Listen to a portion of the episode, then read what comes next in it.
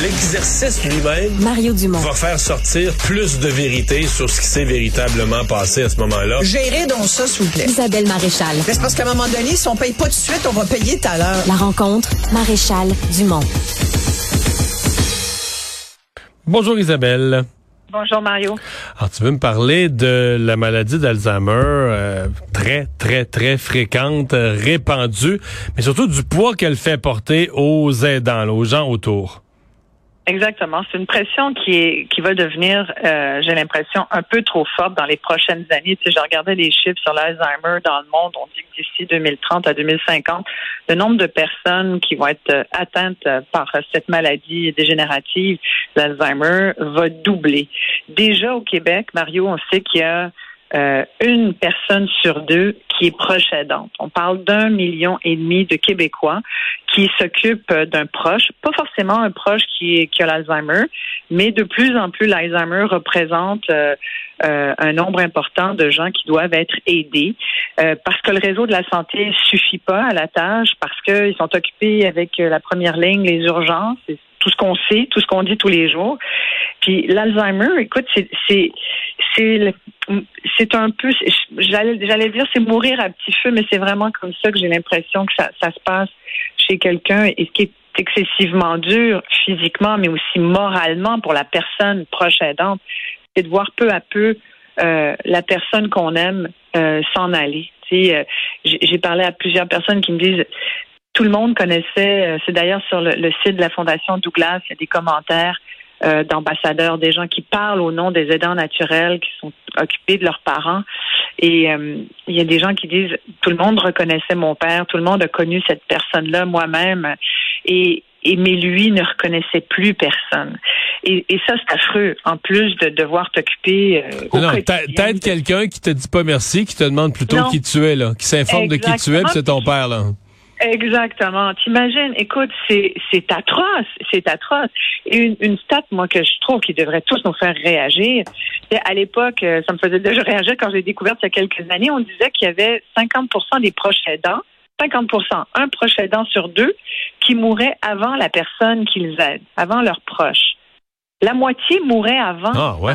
Aujourd'hui, tiens-toi bien, c'est 60% des proches aidants qui vont mourir avant la personne qu'ils aident. On sait ça. Qu'est-ce qu'on fait? Alors, et, pourquoi je te parle de l'Alzheimer en particulier, c'est que cette maladie-là, elle nous atteint de plus en plus. On vieillit, on vit beaucoup plus vieux. Avec ça, ben, on vit beaucoup plus vieux, beaucoup mieux, mais quand même, on sait qu'aujourd'hui, à partir de 75 ans, tu as de bonnes chances d'avoir une maladie dégénérative. Tu peux même, aujourd'hui, on sait qu'il y a de l'Alzheimer précoce. Et je vais te raconter l'histoire d'une amie qui travaille dans le communautaire depuis 30 ans, qui aurait pu encore faire 4-5 ans.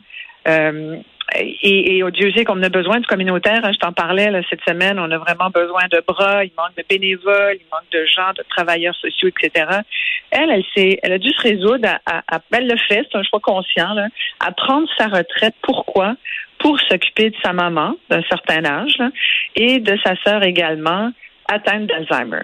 Et en plus, son conjoint doit aussi euh, s'occuper d'un proche qui euh, qui est atteint euh, par c'est une maladie de la vieillesse, que si tu veux, c'est ça, mais c'est une pression énorme. Alors là, tu as un exemple d'un couple qui aurait pu bénéficier d'une retraite paisible, voyager, partir en sac à dos, en croisière, tu sais, liberté euh, 55, là. Non, ils vont se, leurs prochaines euh, années, ça va être d'être à temps plein des proches aidants.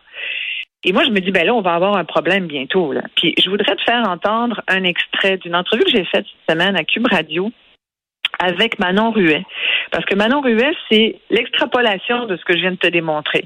Manon euh, est une proche aidante d'une proche aidante. Tu vois où ça en est, là? Manon travaille, euh, elle a un travail à temps plein, mais là, plus ça va, plus elle est obligée de se libérer pour aider sa mère, Claudette, qui elle a 80 ans et qui est, depuis plusieurs années, proche aidante de son mari, donc le père de Manon.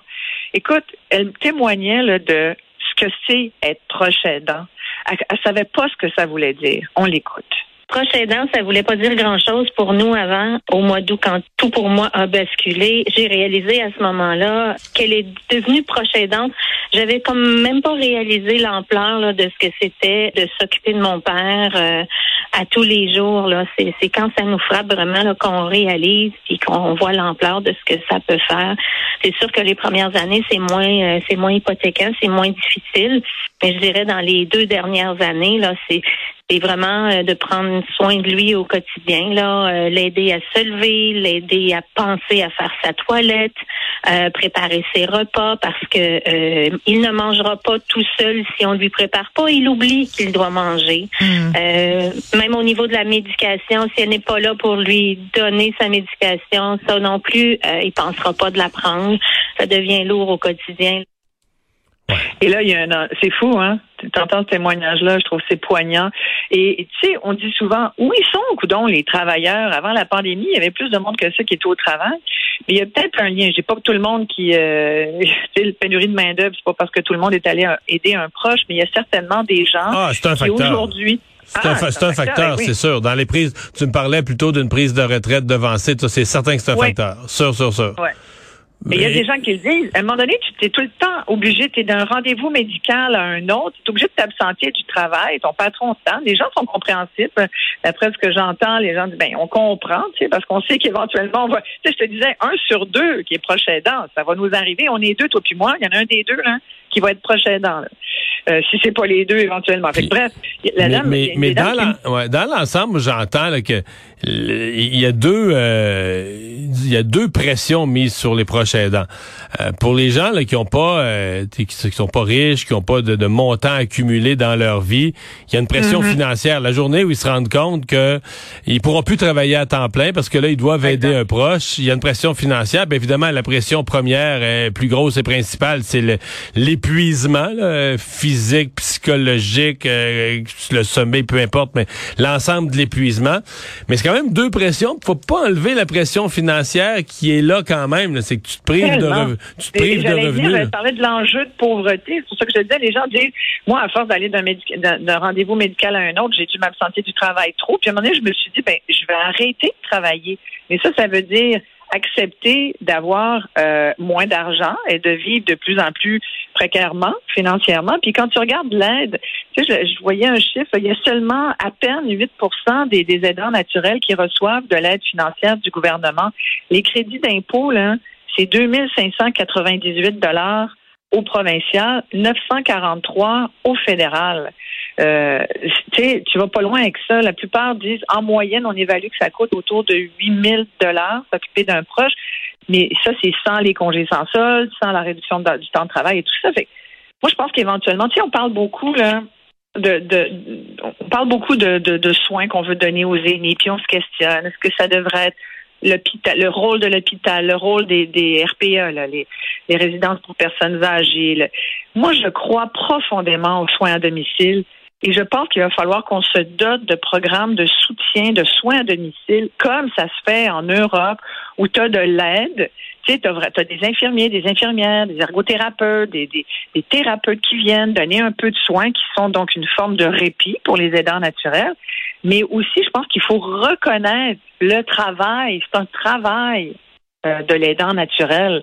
Tu sais, il y a deux ans au Québec, on a euh, constitué un observatoire québécois de la proche aidance. Puis je suis allée là-dessus.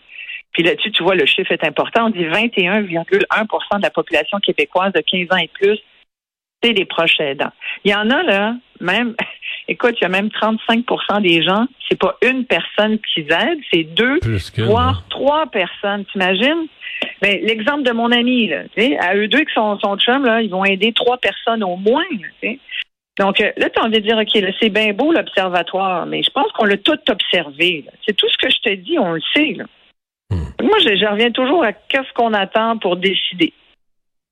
Ouais, hein? Les soins à domicile, qu'est-ce qu'on attend pour mettre plus d'argent là-dedans, puis donner une, une, vraie rémunération à ces gens-là qui font un vrai travail?